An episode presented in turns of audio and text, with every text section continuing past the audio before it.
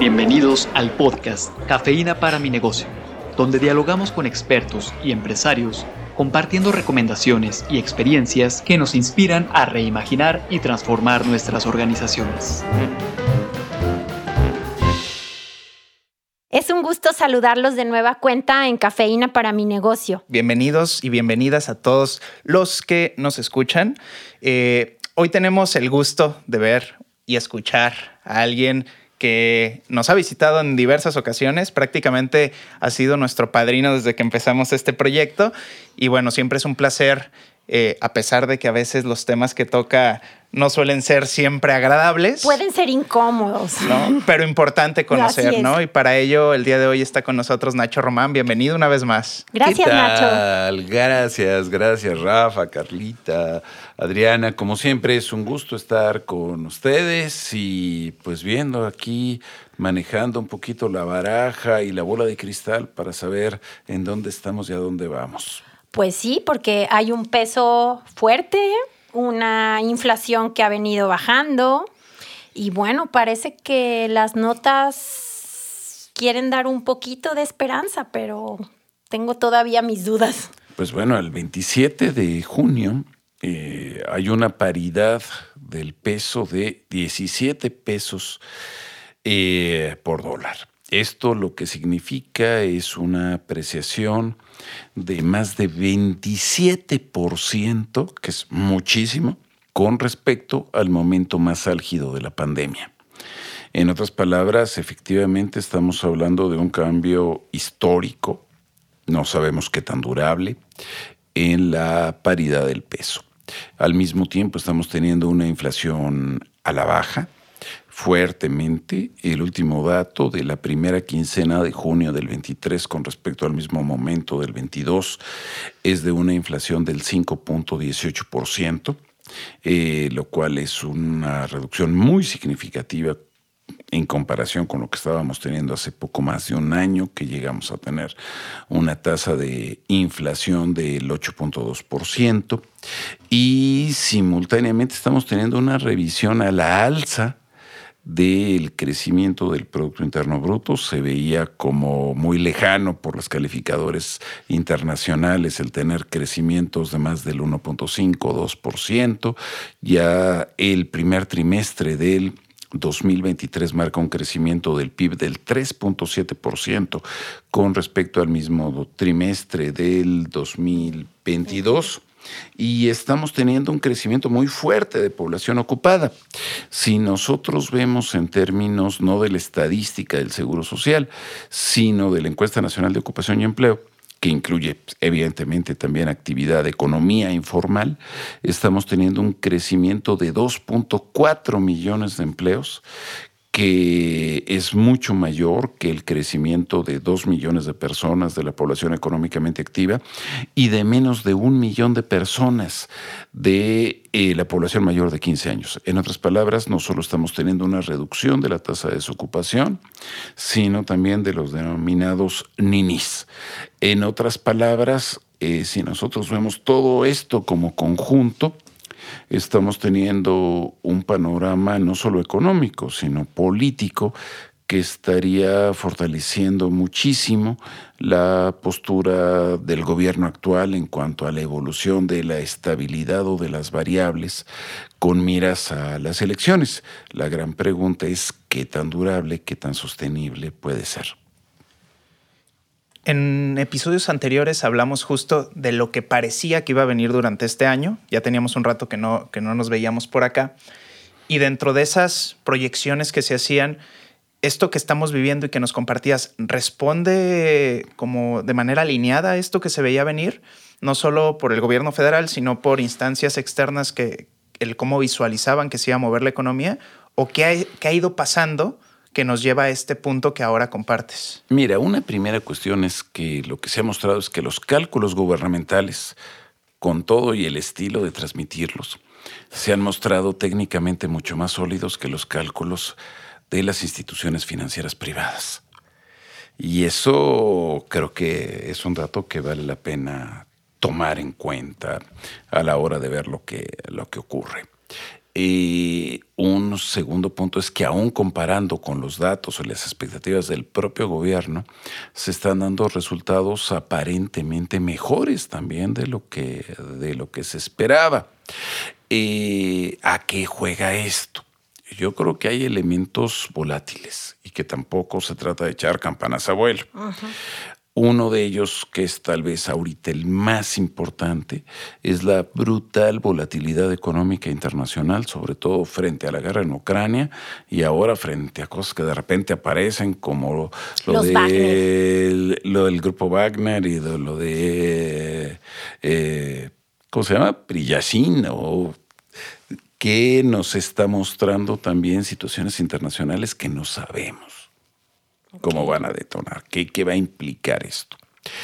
Eh, un segundo elemento muy importante pues, es la recuperación general de las economías derivado del periodo post-pandemia, que entonces marca una lógica de crecimiento.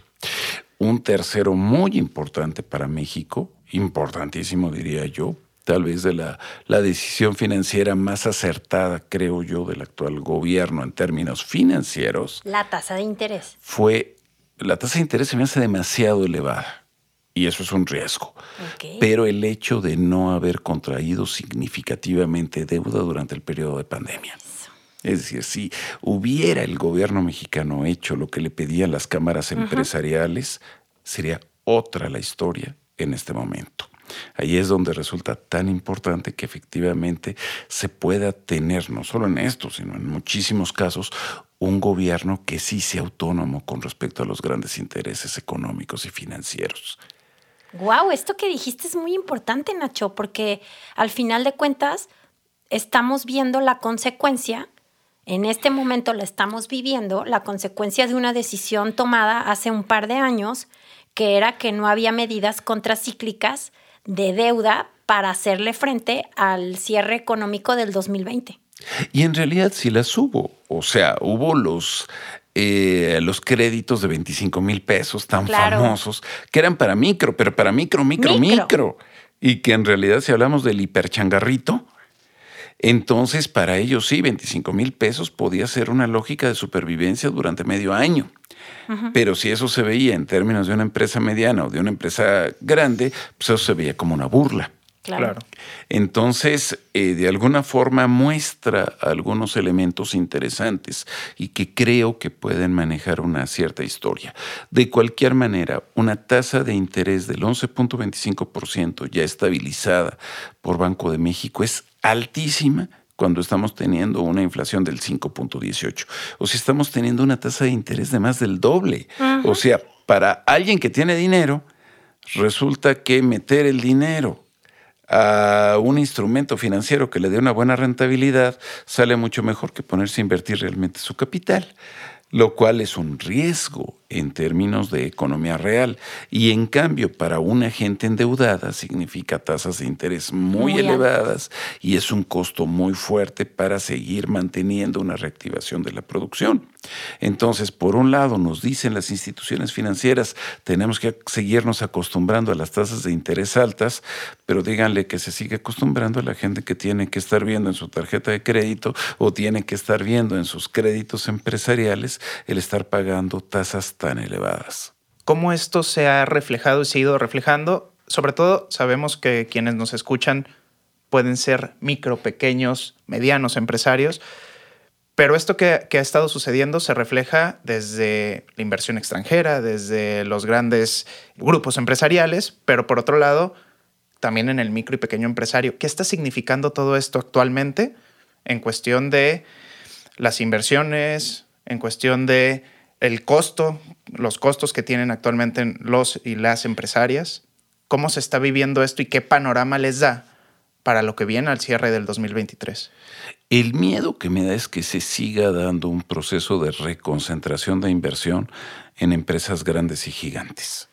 A ver, cuando estamos diciendo, por ejemplo, que otra de las grandes ventajas de México que se está aprovechando, se habla de Jalisco, se habla de Nuevo León, el tan famoso nearshoring.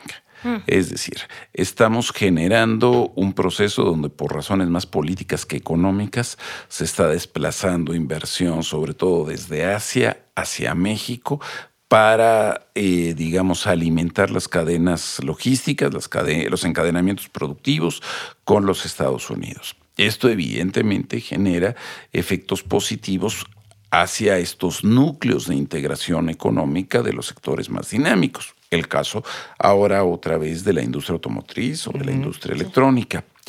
Pero lo fundamental, a mi parecer, tendría que ser cómo establecer una estrategia, que eso sí no lo veo de manera muy clara, que no centre el crecimiento económico en la demanda externa de, derivada de estas grandes inversiones, sino en las capacidades internas que se tengan para satisfacer necesidades. Porque, por ejemplo, al mismo tiempo que vemos estos crecimientos, estamos viendo deterioros crecientes, por ejemplo, en el caso agropecuario y uno de los grandes fracasos del gobierno mexicano, ahora hablando desde el otro lado, ha sido justamente Segalmex, con todos los enormes fraudes y conflictos que ha habido. Y entonces uno dice, a ver, ¿cómo poder garantizar un crecimiento económico si no tenemos una mínima tendencia en favor de la seguridad alimentaria, que esa era la lógica, esa era la lógica de Segalmex. Necesitamos sí tal vez apuntalar algunas estrategias, pero hay otras que se necesitan cambiar radicalmente. Y luego a la seguridad alimentaria agrégale el tema del cambio climático y la sequía y además todo este tema político y económico de esa entidad y los apoyos al campo, pues estamos fritos. Es que de nuevo, sí, tienes toda la razón, Carlita. A ver, yo digo, qué bueno que estemos exportando berries, pero no vamos a hacer tacos de berries en lugar de maíz. Es decir, finalmente necesitamos tener formas de asegurar nuestro propio abasto de cuestiones básicas, máxime con todos los problemas tanto políticos como climáticos que estamos teniendo a nivel internacional. Hay una cuestión de estrategia básica de seguridad nacional, que es la alimentación, el agua. Y, eso, y la otra, la electricidad que en el caso de la electricidad, bueno, pues al día de hoy se están anunciando una serie de inversiones por parte de Comisión Federal de Electricidad, si mal no recuerdo, de algo así como nueva de 300 millones de dólares para nuevos proyectos. Eh, pero sí, sí es una situación donde sigue habiendo riesgos de apagones. El caso de Nuevo León es fuerte, y en gran parte también derivado de cuestiones climáticas. Y ahí sí no es que se resuelva con inversión privada. Recordemos el caso de Enron a inicios de este siglo en los Estados Unidos. Ahora, por otro lado, visto en términos de relación con el resto del mundo, hay un riesgo de crecimiento del déficit con el resto con el resto del mundo y eso implica una situación latente de problemática de, de, mediano plazo. Por un lado, efectivamente, no estamos generando una oferta suficientemente creciente de bienes básicos y al mismo tiempo, y afortunadamente diría yo, sí estamos teniendo una creciente demanda por las mejoras reales en los salarios mínimos e inclusive en los salarios medios. Los salarios medios manufactureros llevan un crecimiento acumulado real de 6%, en el caso de México las prestaciones en cerca del 5%.